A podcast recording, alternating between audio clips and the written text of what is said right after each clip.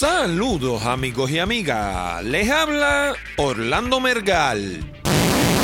Hola amigos y amigas, les habla Orlando Mergal.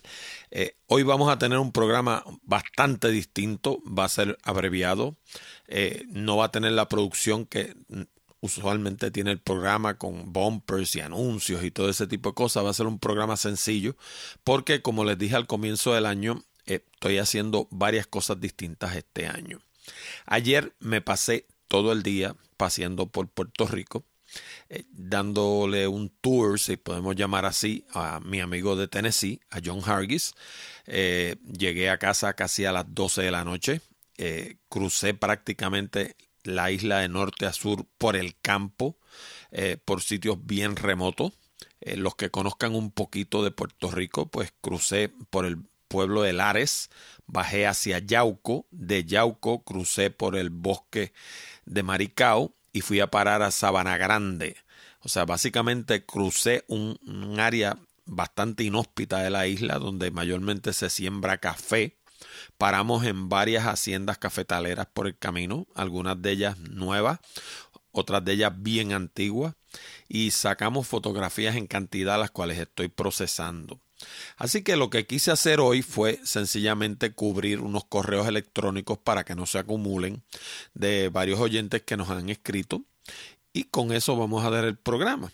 Y el primero de esos correos nos llegó de parte de un caballero que se llama Edwin, refiriéndose al precisamente al episodio en el que hablé que este año voy a hacer varias cosas diferentes eh, y hablé de los Smoky Mountains en el estado de Tennessee donde vive casualmente mi amigo John. Y eh, me dice Edwin que le gustó mucho ese episodio como los anteriores, solo que en este mencioné el viaje que tengo planificado para Tennessee, en específico para los Smoky Mountains. Y me dice que él estuvo ahí en el 2015 y que la experiencia, como él la eh, define es brutal. Dice que fue con su familia y se quedó en el downtown y me recomienda el lugar porque tiene una belleza increíble. Eh, como él sabe, como yo he mencionado antes en el programa, yo soy fotógrafo paisajista a mí me gusta pues fotografiar naturaleza y eh, pues en los Smoky Mountain pues nada más que mejor que los Smoky Mountain para retratar naturaleza y hay de todo. El año pasado dice él que habían pensado ir pero que no se les dio y sí escuchó y vio en YouTube que muchas áreas se quemaron. Y dice que esa fue una de las razones por las que no pudo ir. Pero me dice que me va a encantar el lugar. De hecho, John, cada vez que hablamos precisamente del área de los Smoky Mountains, me hace la boca agua porque él vive a 10 minutos de los Smoky Mountains.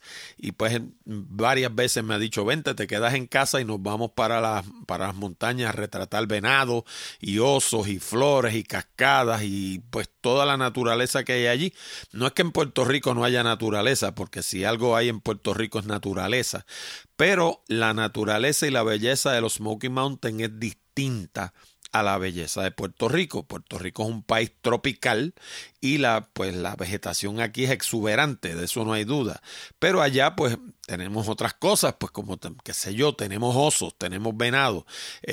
él se pasa diciéndome que cuando yo pienso ir para allá, que es a final de abril, es el momento perfecto para retratar osos, porque precisamente están terminando su eh, proceso de, invernar y que están saliendo hambrientos a comer. Y yo digo, eso no necesariamente me interesa demasiado porque no me quiero convertir en comida de oso. Pero él me dice que en la medida en que uno siga unas previsiones, pues no va a tener ningún tipo de problema. Y obviamente, pues como ese es su área, él la conoce al detalle y teniéndolo a él de guía, pues no esperamos tener ningún problema.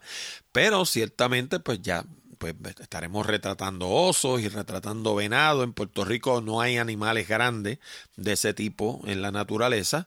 Eh, si alguno que otro hay por ahí algún cocodrilo o alguna culebra es porque algún idiota la ha traído a Puerto Rico, pero no son oriundas de Puerto Rico. En Puerto Rico no hay culebras venenosas, no hay animales depredadores grandes, ese tipo de cosas, y eso es lo que uno puede retratar en áreas como los Smoky Mountains y otros de los parques nacionales de los Estados Unidos.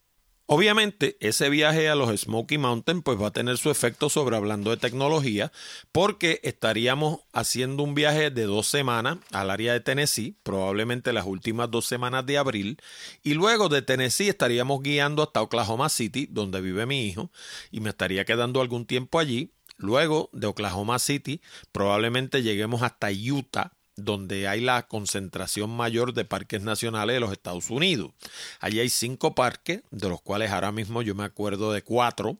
Eh, allí está Zion, allí está Bryce, allí está Arches y allí está el Valle de los Monumentos. Y hay uno quinto que no ahora mismo no me viene a la mente, pero sé que tienen cinco parques nacionales. Y hasta donde tengo entendido es el estado donde más parques nacionales hay.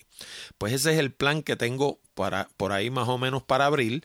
Luego de eso regreso a Puerto Rico y estoy planificando un viaje de dos semanas a España, donde estaría utilizando a Madrid de base para entonces desde ahí llegar hasta Toledo, que ya yo he estado en Toledo, a Segovia, que también he estado en Segovia.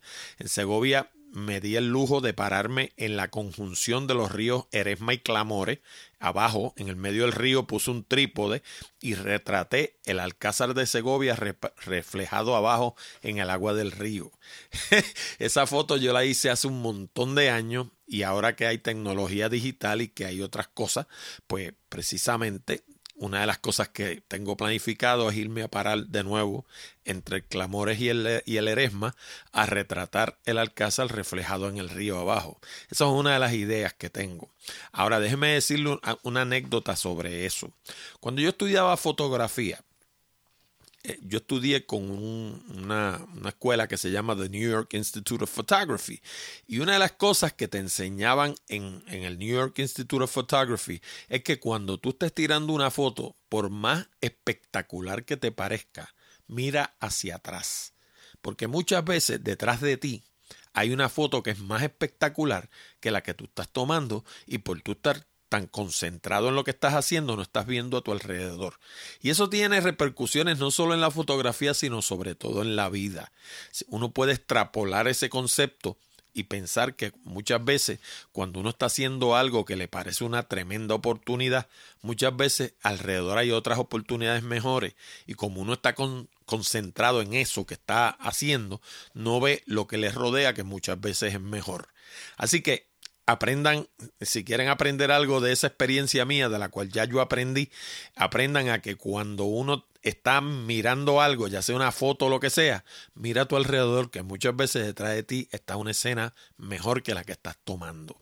¿Y cuál era esa escena? Pues mira, cuando yo me paré en el, el, el, el Alcázar es un castillo que es en forma triangular y en la punta de ese castillo se unen dos ríos. Uno de ellos es el Clamore y el otro es el Eresma.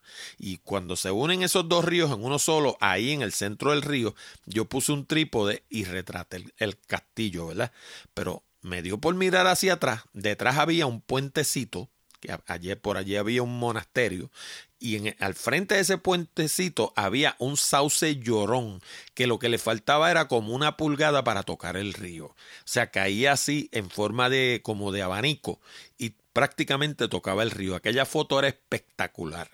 Y yo retraté aquel sauce con el puentecito detrás y la mayoría de la gente que veía esa foto le gustaba muchísimo más que la foto del Alcázar, que fui creo que tres veces a Segovia para poder tomar esa foto porque sencillamente las condiciones de la luz y lo que fuera no me gustaba y volvía y la volvía a encuadrar hasta que eventualmente la tomé. Pues la foto del sauce que estaba detrás de mí, a la mayoría de la gente le gustaba más que la del castillo.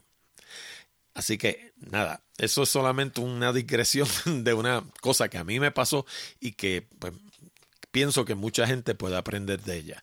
Pues de nuevo, desde Madrid pienso ir a Segovia, pienso ir a Toledo, pienso ir a Alcalá de Henares, pienso ir a, a Guadalajara, pienso ir a Salamanca, pienso ir a Ávila, o sea, todas esas provincias que rodean en distintas direcciones a Madrid, pienso utilizar a Madrid de base para estar allí, pues probablemente dos semanas y visitar distintas ciudades de esas y regresarme obviamente a Puerto Rico. La primera vez que estuve allá estuve 44 días, pero en este momento eh, a los costos de hoy en día estar 44 días en España podría costarle a uno, qué sé yo, 10 mil dólares y francamente no los tengo. Si los tuviera, me es más, si pudiera me quedaba a vivir allá porque a mí España me encanta.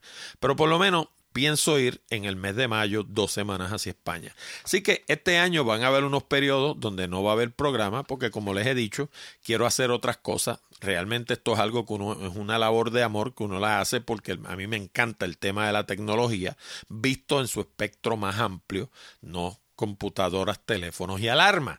Así que cada vez que yo encuentro un tema que me parece interesante, pues yo lo traigo al programa y lo discuto para beneficio de toda la audiencia de Hablando de Tecnología. Ahora, este año, pues quiero hacer otras cosas con mi vida. Uno no, ciertamente no se está poniendo más joven. Eh, nosotros recibimos varios golpes en el 2016, que ya los he comentado con ustedes. Se murió mi, mi suegrita en febrero. Mi mamá murió este 5 eh, de enero, empezando el 2017. Tuvo 50 días en el hospital. Se murió un amigo mío durante el 2016 también. Y realmente uno empieza a darse cuenta que la vida es muy corta mi amigo Jorge Seijo lo dice de otra manera, dice que la vida es demasiado corta para, beber vinos malos. Eso también es cierto, pero la, la realidad es que la vida es demasiado corta y a veces uno tiene que, qué sé yo, hacer cosas que le llenen el espíritu y no necesariamente el bolsillo. Y estas cosas ciertamente llenan el espíritu y yo pues no voy a seguir dejando pasar el tiempo y sencillamente me voy a ir a hacerla. Bueno, y Johnny Salguero también nos escribe y nos dice, hola Orlando, un placer dirigirme a una persona como tú, con un valor impresionante a nivel cultural y por lo que puedo captar en tu forma de hablar también en persona. Gracias mil, Johnny. Eh, yo no me, no me, qué sé yo, no me visualizo así tan, tan, qué sé yo, tan, pero gracias de todas formas. Te sigo hace ya varios años, dice Johnny, y no creo haberme dejado ningún programa sin escuchar. Particularmente me inspira y me alegras el día. Gracias por tu trabajo. Te escucho en Madrid, España. Olé, para allá vamos. Aunque soy nacido en Bolivia de profesión locutor. En varias ocasiones he querido enviarte un mensaje de voz mediante la pestaña de SpeakPipe, pero algo anda mal y me envía a una aplicación de pago. Quiero agradecerte tantos años de cultura e información en tu programa. Sigue adelante, mil felicidades y un abrazo a la distancia. Pues John, igualmente, como te digo, olé, vamos para allá, para Madrid, probablemente en algún momento en mayo, todavía no tenemos fecha, pero vamos a estar por allá. Eh, a mí me encanta España, si pudiera me mudaba para allá y pues pienso ir a darme una vuelta por allá a cargar la batería. En cuanto a lo que mencionas de SpeakPipe, tengo que decirte con franqueza que no tengo idea cuál será el problema. Eh, yo lo probé acá y funciona perfecto. Eh, SpeakPipe es una compañía norteamericana. España, pues obviamente al estar en Europa, a lo mejor tienen algunos requisitos distintos allá. No sé francamente cuál será el problema. Lo probé y está funcionando. De todas formas, pues tus correos siempre son bienvenidos y como sabes, yo siempre los leo todos en el programa. A veces se me amontonan, esa es la realidad, pero nunca dejo de leer los correos que envían los oyentes. Así que nada, te agradezco que nos escribas desde allá, te agradezco tus palabras de encomio y como te digo, voy a estar por allá por Madrid, probablemente en algún momento en mayo a disfrutar de la marcha allí en Madrid, a visitar el Museo del Jamón, la Plaza Mayor y a disfrutar de España en términos generales, que es un país maravilloso y se pasa requete bien. Bien, y Jonathan Barbosa nos escribe desde la Florida, nos dice, saludos, te escucha un ingeniero civil graduado de la UPR de Mayagüez, boricua desde el exilio en el sur de la Florida. Bendito sea Dios. se nos sigue vaciando el país. El año pasado se nos fueron casi 100 mil personas. Este año se espera que se vayan otras tantas. Lo que se está yendo es la crema y nata de la isla. Mira, un ingeniero civil que hace falta aquí para que este país eche para adelante y se tuvo que ir del país. Ahora vive allá en Florida. Por, por una serie de circunstancias que no voy a discutir porque este programa no es de política, pero la realidad es que es una pena que se nos siga vaciando el país. Dice, llevo siete meses por acá y descubrí los podcasts hace como cuatro meses atrás y me quedé juqueado. Estoy suscrito a varios y el tuyo es uno de ellos, en especial porque soy bien freak de la tecnología. He tratado de conseguir el libro de redacción eficaz para comprarlo, pero no he podido porque no consigo el enlace. Solamente he podido conseguir el free sample. Bueno, pues mira, esto cómo funciona de la siguiente forma. De hecho, esto yo se lo contesté por escrito a Jonathan. Nosotros hemos publicado seis libros y cada uno de los libros, el, enlace, el URL, es el título del libro. Redacción eficaz es redaccioneficaz.com. Presentaciones efectivas es presentacionesefectivas.com. Desarrolla tu plataforma es desarrollatuplataforma.com. El título es más largo, pero el URL es desarrollatuplataforma.com. The Old San Juan Walking Tour es theoldsanjuanwalkingtour.com. La guía del caminante del viejo San Juan, que es The Old San Juan Walking Tour, pero traducido al español, es la guía, es guía del caminante, no lleva el la, guía del caminante del viejo San Juan y finalmente tenemos uno que se llama Puerto Rico Beach by Beach, que en español sería Puerto Rico playa por playa, que dicho sea de paso el dominio es mío, pero no lo he traducido todavía al español. De todas formas, es un libro sobre todas las playas más hermosas de Puerto Rico, que todas son bellas, y te lleva playa por playa, tiene la, la ¿cómo se llama? La, dirección de, GPS, te lleva playa por playa, te escribe la playa, los, aspectos buenos de la playa, si tuviera alguno negativo te lo dice también. Pero es un, reseña todas las playas principales de Puerto Rico. Son seis libros que, como te digo, cada uno de ellos tiene por nombre el mismo nombre del URL, así que es bien fácil de llegar a cualquiera de ellos. The Old San Juan Walking Tour se vende como pan caliente, lo compran mucho los americanos, porque es una guía que te explica la ciudad de San Juan, que es la segunda ciudad más vieja de América, y te lleva paso por paso como si fuera un guía contigo explicándote todo lo que estás viendo, la historia que hay detrás de eso, cuándo se desarrolló, cuándo se construyó, etcétera, etcétera, etcétera, y te da la vuelta por toda la ciudad y lo único que necesitas es o un Kindle o un smartphone o tableta que tenga la aplicación de Kindle. Y por 3 dólares tienes un guía personal que te lleva por la ciudad, tiene fotos, tiene de todo que te explica en detalle. Esta misma mañana yo estaba viendo un individuo que, valiéndose de The Old San Juan Walking Tour, ha querido hacer un walking tour de San Juan y le puso a sí mismo The Old San Juan Walking Tour. Lo que el pobre no sabe es que cuando la gente escribe eso en Google, donde llegan es donde mí. Pero de todas formas me dio curiosidad de ver qué estaba cubriendo y cubre muy poco. El tour de mediodía y cuesta 40 dólares porque el individuo coja a 20 personas y los lleve por allí, obviamente no los puede atender como una cosa que está diseñada para hacer one on one y que lo que te cuesta son 3 dólares, oye, y te lleva y te explica toda la ciudad de la A a la Z. Y pues, ¿por qué está escrito en inglés? Pues está escrito en inglés porque está dirigido al americano. El americano es el que más visita Puerto Rico, los, los, americanos y los canadienses. Y por consiguiente, la primera versión se escribió en inglés. También está disponible en español y curiosamente no se vende casi porque la gente de Puerto Rico pues no necesita saber nada, ¿ves? Así que como aquí la gente pues no lee, pues el libro pues no se vende. El de inglés se vende mucho, el de español casi no se vende. De todas formas, se llama Guía del Caminante del Viejo San Juan.com. Así que Jonathan, eh, cualquiera de nuestros libros que quieras conseguir, escribe solamente ese dominio que lo, le puedes dar para atrás escucharlo de nuevo para no volverlo a repetir. Y ¿qué va a hacer? Te va a llevar a la página de Amazon donde puedes comprar el libro. El, como funcionan los libros de Kindle es que uno los compra y automáticamente le bajan a su dispositivo. Si tú tienes la aplicación de Kindle en un iPad o en un teléfono inteligente, te baja al teléfono y lo puedes leer en el teléfono o en el iPad. Si tienes un Kindle, pues lo lees en el Kindle. Eh, si tienes inclusive un Android, lo puedes leer en un Android, inclusive viene para Ubuntu, para Linux, para la gente que utiliza Linux en computadoras Linux, viene para Windows y viene para Mac.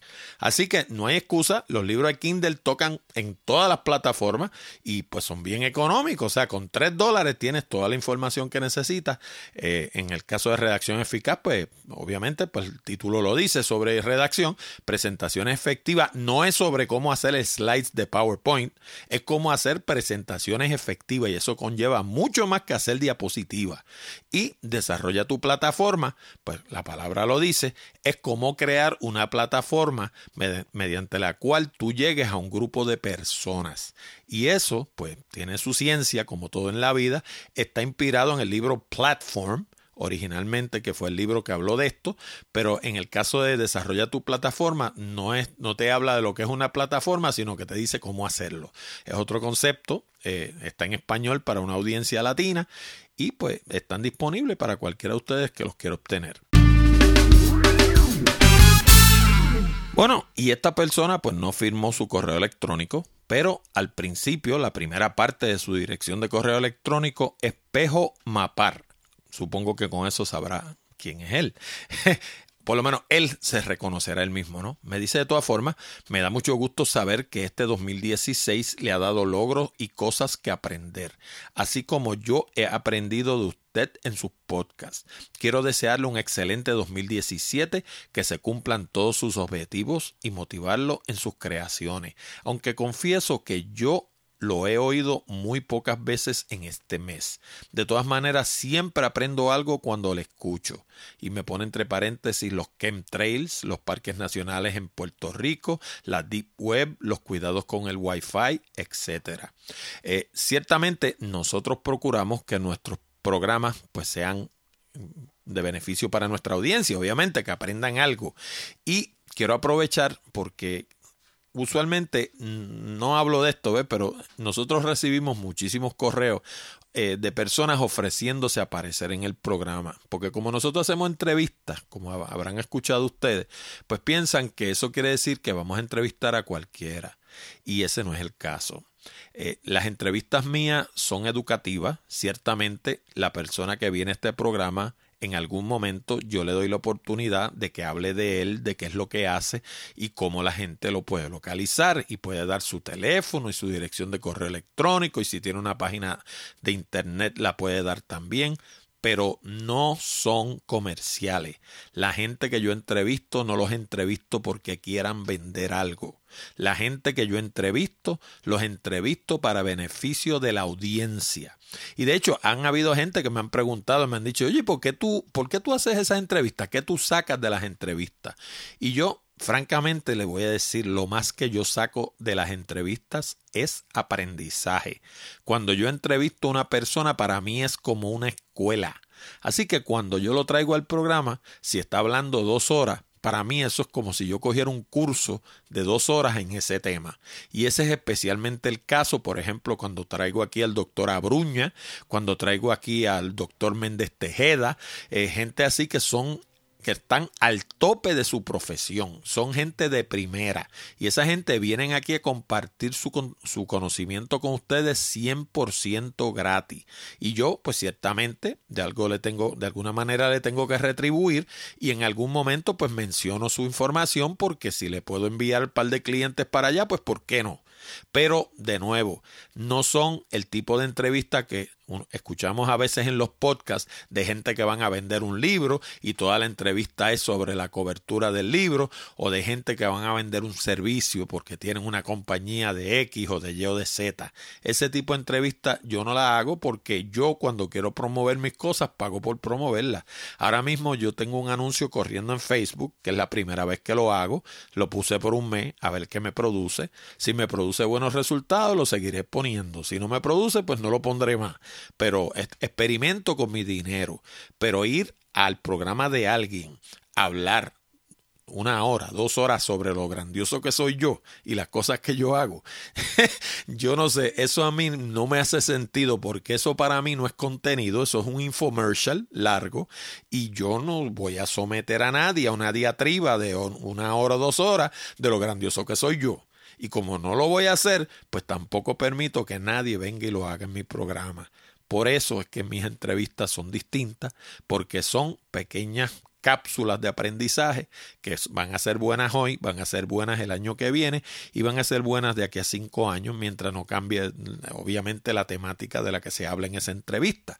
Yo trato de que eso no suceda, por eso escojo mis temas con calma. Y otra cosa que me da mucha pena decir es que en ocasiones invito gente al programa y se dan muchísimo puesto, se hacen de rogar y piensan que yo le voy a estar corriendo detrás y francamente tampoco ese es el caso. Yo invito a la gente a este programa. De hecho, tengo el sistema de solicitarle que vengan tres veces. La primera vez los invito, la segunda vez es un recordatorio y la tercera vez es gracias y hasta pronto. O sea, no, no, le doy una cuarta oportunidad. Y no es que eso sea soberbia, ni es que yo sea un parado, ni nada de esas cosas. Sencillamente es que yo le estoy regalando mi audiencia a esa persona a cambio de su conocimiento y básicamente es un, esfuerzo colaborativo donde le estoy poniendo al frente 20, 30 mil personas, lo que sea, para que él le hable y, difunda su mensaje. Porque obviamente si usted es experto, qué sé yo, en plantas eh, generadoras de electricidad o en celdas solares o en lo que sea, pues esa es su temática, usted la vive, la disfruta, la respira, la, la come, la, o sea, cuando uno está bien involucrado en un tema, uno lo, destila, la gente se dan cuenta que a uno eso le gusta. Y una de las cosas que a uno le gusta es promover ese tema, que otra gente se entere de lo bueno que es eso que yo estoy haciendo. Pues entonces yo le estoy poniendo al frente una audiencia para que haga eso mismo. Así que es un quid pro quo. Yo coopero con él, él coopera conmigo. Cuando veo que la gente pues no agradece eso y sencillamente se dan, se hacen los de rogar, pues aquí no. Conmigo no se va a hacer de rogar porque yo le doy tres strikes y a los tres está ponchado. Bueno, y Vicente Barrera nos escribe para preguntar, ¿me podrías decir cómo selecciona iTunes el lugar que ocupan los programas en su categoría de tecnología? Es decir, ¿cuál es el criterio para que, por ejemplo, Factor Ciencia ocupe constantemente los primeros lugares en esta categoría? ¿Y cómo se puede saber cuántas personas han visto ese programa? Ay, Vicente, Tú estás haciendo la pregunta de los 64 mil chavitos. Esa, esa contestación, esa pregunta le gustaría saberla a todos los podcasters. Desgraciadamente, Apple no revela esa información. Como no revela otro montón de información que de seguro tienen en sus archivos, porque ellos de seguro saben cuánta gente escucha los programas, también saben hasta qué punto escuchan los programas. O sea, si tú haces un programa de una hora, ¿Te escucharon la hora entera? ¿O te escucharon 10 minutos y lo quitaron? ¿Te escucharon 20 minutos y lo quitaron? ¿O te escucharon los primeros 10 y después brincaron y escucharon los últimos 10? ¿Te escucharon los últimos 20 minutos? O sea, toda esa información Apple la tiene, pero no se la da a los podcasters. Apple solamente nos da una pieza de información. Apple nos da los comentarios que la gente escribe sobre nuestros podcasts. Y no nos dan una manera buena de, localizarlos tampoco, porque hay tiendas Apple para distintos países. Y si uno quiere ver lo que, por ejemplo, opina la gente en España sobre hablando de tecnología, tiene que ir a la página de iTunes en español español, la de España, para saber lo que los españoles opinan sobre este podcast. Eso no aparece en la página de Estados Unidos, como tampoco lo que opinan en Estados Unidos aparece en la página de España y así por el estilo.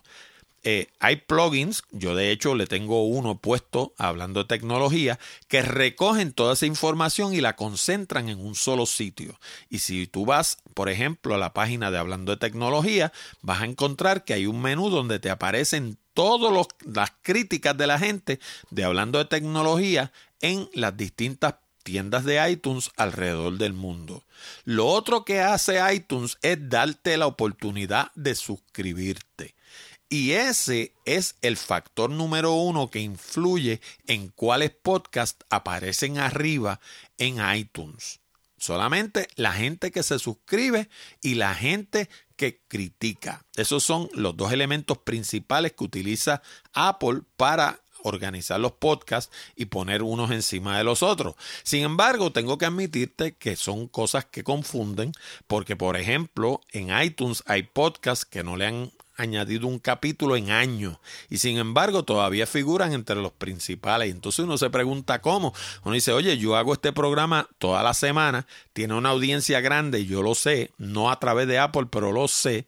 Y sin embargo, no aparece entre los principales podcasts. Primero que todo porque el iTunes de Estados Unidos está dirigido a los podcasts en inglés. Así que, hablando de tecnología, en los podcasts de Estados Unidos, pues carece de importancia, pues los americanos lo que quieren es hablar inglés. De hecho, ahora con el presidente que tienen, pero todavía quieren hacer hasta un muro. Pero ese es otro programa. Y me, me puse a hablar de eso los otros días y rápido desperté las pasiones políticas y ese ciertamente no es el propósito de este programa. Así que ni voy a hablar más de eso, ni tampoco que escriba sobre ese tema le voy a contestar, porque este no es un programa político. Pero ciertamente no hay duda de que los americanos cada día están adoptando políticas más aislacionistas y están protegiendo su idioma, protegiendo sus fronteras, protegiendo su economía, protegiendo sus productos y básicamente le están haciendo una muralla china alrededor del país. Esa es la realidad. Y esa muralla china consiste de una actitud, no consiste de una muralla verdadera. La de México, esa, si la hacen, va a ser verdadera, va a ser una muralla de verdad. Pero aparte de eso, hay otras maneras de hacer murallas y se pueden hacer murallas mentales, no tienen que ser físicas. Y ese país está haciendo murallas mentales en un montón de frente. Ahora, volviendo a iTunes, iTunes utiliza, como digo, dos criterios principales para organizar, o dicen ellos, organizar los podcasts en términos de importancia. El uno es la cantidad de gente que se suscriba y el otro es las críticas que reciba el podcast. De esos dos, supuestamente la más importante según los expertos es la cantidad de gente que se suscriba. Ahora, ¿cuáles son las ventajas de tú suscribirte a un podcast? Pues Ciertamente tiene algunas. La principal de ellas es que cuando tú abres tu aplicación de escuchar podcast, pues los podcasts a los que tú estás suscrito, si lo has estado escuchando, automáticamente se van a actualizar y te va a aparecer el, los, ¿cómo se llama? Los programas más recientes. Digamos, si no has escuchado los últimos dos, pues te van a aparecer los últimos dos sin escuchar y todos los demás te aparecen como que los escuchaste. Y no tienes que hacer nada, aparecen automáticamente. Eso sucede en la aplicación de podcast de Apple y también sucede en iTunes en tu computadora y en aquellas aplicaciones que deriven su información directamente de iTunes, como puede ser por ejemplo catchers como Downcast o como Overcast, que es el que utilizo yo. Yo utilizo Overcast y Stitcher. ¿Por qué utilizo los dos? Porque hay podcasts que por alguna razón que yo no entiendo no están en Stitcher. Yo, Stitcher no es una cosa que uno diga qué barbaridad, pero a mí me produce como el 4 o el 5% de las descargas que recibo semanalmente. Así que yo tengo mi podcast en Stitcher y lo tengo en iTunes, obviamente, porque a través de iTunes llega a un montón de sitios. Por ejemplo, yo estoy en iBox, que es el principal podcatcher del área de Europa y de América Latina. Sin embargo, yo nunca me registré en iBox. De, de, alguna manera, iBox levantó la información mía de iTunes y automáticamente caí en iBox. Y recibo un montón de gente que me escuchan en iBox y sin embargo yo ahí nunca registré hablando de tecnología. Se registró solo. Ellos buscan en iTunes los podcasts y los, los leen a nivel electrónico y automáticamente eso aparece en iBox sin que yo haya hecho nada. Lo mismo pasa con Overcast, lo mismo pasa con Downcast aparezco allí. Pues ¿por qué? Pues porque ellos derivan su información, en algunos casos, de iTunes. iBox, pues obviamente deriva su información de un montón de sitios, pero uno de los sitios de los que aparentemente derivan su información es de iTunes. Otra cosa que se ha convertido en una falacia es un área en el buscador de iTunes o en, o en el podcatcher de iTunes que se llama New and Noteworthy. Eh, new quiere decir que son podcasts que son nuevos y noteworthy, pues obviamente quiere decir que tienen notoriedad, que son notorios, ¿no? Y pues mucha gente procura aparecer en New and Noteworthy porque piensan que eso le va a dar una gran audiencia. Sin embargo, la mayoría de los expertos coinciden que con alguna suerte puede ser que mientras estés en New and Noteworthy, que lo que estás es ocho semanas, te produzca 100 descargas. No es una cosa del otro mundo. La mejor manera de aumentar la audiencia de un podcast es produciendo contenido de calidad consistentemente, semana tras semana. Eso es lo único que sube la audiencia de una manera segura. ¿Y por qué de una manera segura? Porque te sube orgánicamente. Eh, este, digamos, este mes tienes 10.000 descargas, para, para, poner un ejemplo, y el mes que viene tienes 10.200, y el otro mes que viene tienes 10.500, y el otro mes pues a lo mejor tienes 9.000, porque eso sucede también, vuelven y te bajan, y el, otro mes te tienes 11.000, y vuelves y tienes 11.500 y 11.700, y de, de nuevo te baja, qué sé yo, a 10.500, y vuelve y te sube a 12.000, y así y cuando tú vienes a ver, tienes 30 o 40 mil descargas a lo largo de dos o tres años. ¿Ok? Así como funcionan los podcasts, aquellos de ustedes que piensen que los podcasts son como un palo de hockey, que la gráfica es que sube eh, poquito a poco y de momento sube casi verticalmente, así mismo bajan. Los, los podcasts que reciben ese tipo de, de, audiencia así subiendo de momento, generalmente es porque le metieron un montón de dinero en publicidad o por alguna anomalía en el sistema y entonces le aparece una audiencia así bien alta, pero según de rápido sube, así de rápido baja, se estrella. Por eso es que uno no quiere ese tipo de audiencia en un podcast. Uno quiere una audiencia que vaya subiendo poquito a poco, poquito a poco. Cuando este programa empezó, bueno, de hecho, cuando uno empieza no tiene audiencia, esa es la realidad, tiene cero. Yo arranqué con un poco más de cero porque yo venía de hacer el programa por dos años con Jorge Seijo. Y como tenía esa ventaja, pues una de las cosas que yo desarrollé cuando estaba con Jorge fue una lista de oyentes. Y cuando arranqué el podcast, lo primero que hice fue enviarle un correo electrónico a esa lista de oyentes diciéndole ahora voy a estar haciendo el programa por mi cuenta y me consiguen en esta dirección de internet. Y automáticamente pues arranqué con una audiencia. No fue grande, pero fue una audiencia. Y así poquito a poco, a lo largo de los años, la he ido levantando poco a poco, poco a poco, poco a poco, hasta donde estamos hoy en día.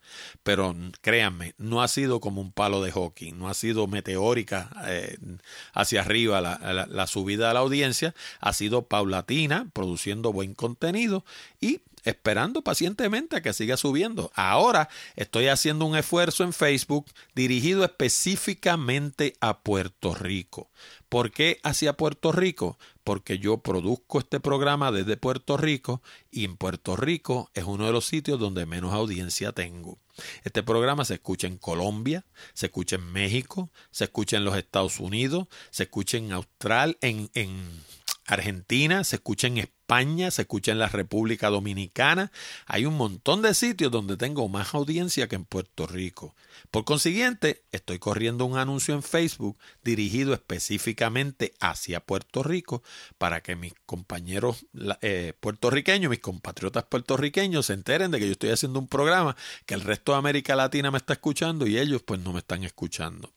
Y yo he hablado mil veces en el programa de eso. O sea, en Puerto Rico la temática de la radio es mayormente política. Cuando no es política, pues es la, el faranduleo, la cosa del, de los artistas y eso. Y eso mayormente es lo que domina la radio. Y este tipo de temática que hacemos en los podcasts, que es una programación más inteligente, eh, más eh, de nicho, dirigida a una audiencia muy particular, pues no se escucha con la misma frecuencia en Puerto Rico que se escucha en otros países. Yo no sé si eso mismo pasa en otros países, porque yo no vivo allá. Yo lo único que puedo decir es que yo veo, observo que mi audiencia, por ejemplo, en, en, Colombia es bien grande, en México es bien grande, en los Estados Unidos también es bien grande y en Puerto Rico pues es pequeñita. es lo único que puedo decir. No, eso no lo puedo extrapolar para decir que en Estados Unidos no pase algo similar a lo que pasa en Puerto Rico. De todas formas, eh, espero haber contestado más que suficientemente tu pregunta, Vicente. Eh, esperar información de iTunes es perder el tiempo. Ellos no son Eh, son tan herméticos para iTunes como son para todo lo demás concerniente a Apple. Apple no es una compañía que es dada a compartir lo que sabe. Todo lo contrario, son bien herméticos. Ellos saben lo que está pasando. Créeme que todo lo que pasa en iTunes, ellos saben lo que pasa en iTunes. Pero de ahí a que te lo digan, muy difícil que te lo digan. Bueno amigos y amigas, con esto llegamos al final de esta edición Unplugged de Hablando de Tecnología con Orlando Mergal. Recuerda que puedes enviar tus preguntas, comentarios y sugerencias a la dirección de correo electrónico contacto arroba hablando de tecnología.com o dejarnos un mensaje hablado a través de la pestaña verde de SpeakPipe que está en la orilla derecha de nuestra página de internet. También te recuerdo que este programa llega a ti como una cortesía de Accurate Communications. Si necesitas servicios de comunicación de excelencia para tu empresa, como redacción en inglés o en español, traducción, producción de video digital, colocación de subtítulos para video, fotografía digital, servicios de audio, páginas de internet, blogs, diseño de libros electrónicos o inclusive producir un programa como este. Llámanos al 787-750-0000 para una consulta o visítanos en la internet en www.accuratecommunications.com. Además, te exhorto a visitar nuestras otras propiedades en la internet, como nuestro blog Picadillo, donde encuentras casi 300 entradas sobre negocios, comunicación, tecnología y otros temas de interés. Encuéntralo en www.picadilloblog.com. También te invito a visitar Puerto Rico Photography, donde encuentras cientos de imágenes hermosas de la isla del encanto para adornar tu hogar u oficina. Encuéntralo en www.puertoricophotography.com. Y hablando de la isla del encanto, si te gusta viajar, no te pierdas Puerto Rico by GPS, donde encuentras fotos, información, audio, video y mapas con coordenadas GPS para llegar a cientos de lugares hermosos en todo Puerto Rico. Encuéntralo en www.puertoricobygps.com. Te habló Orlando Mergal. Con esto me despido hasta la próxima semana cuando discutiremos más temas interesantes del mundo de la tecnología. Hasta la próxima, amigos. Thank you.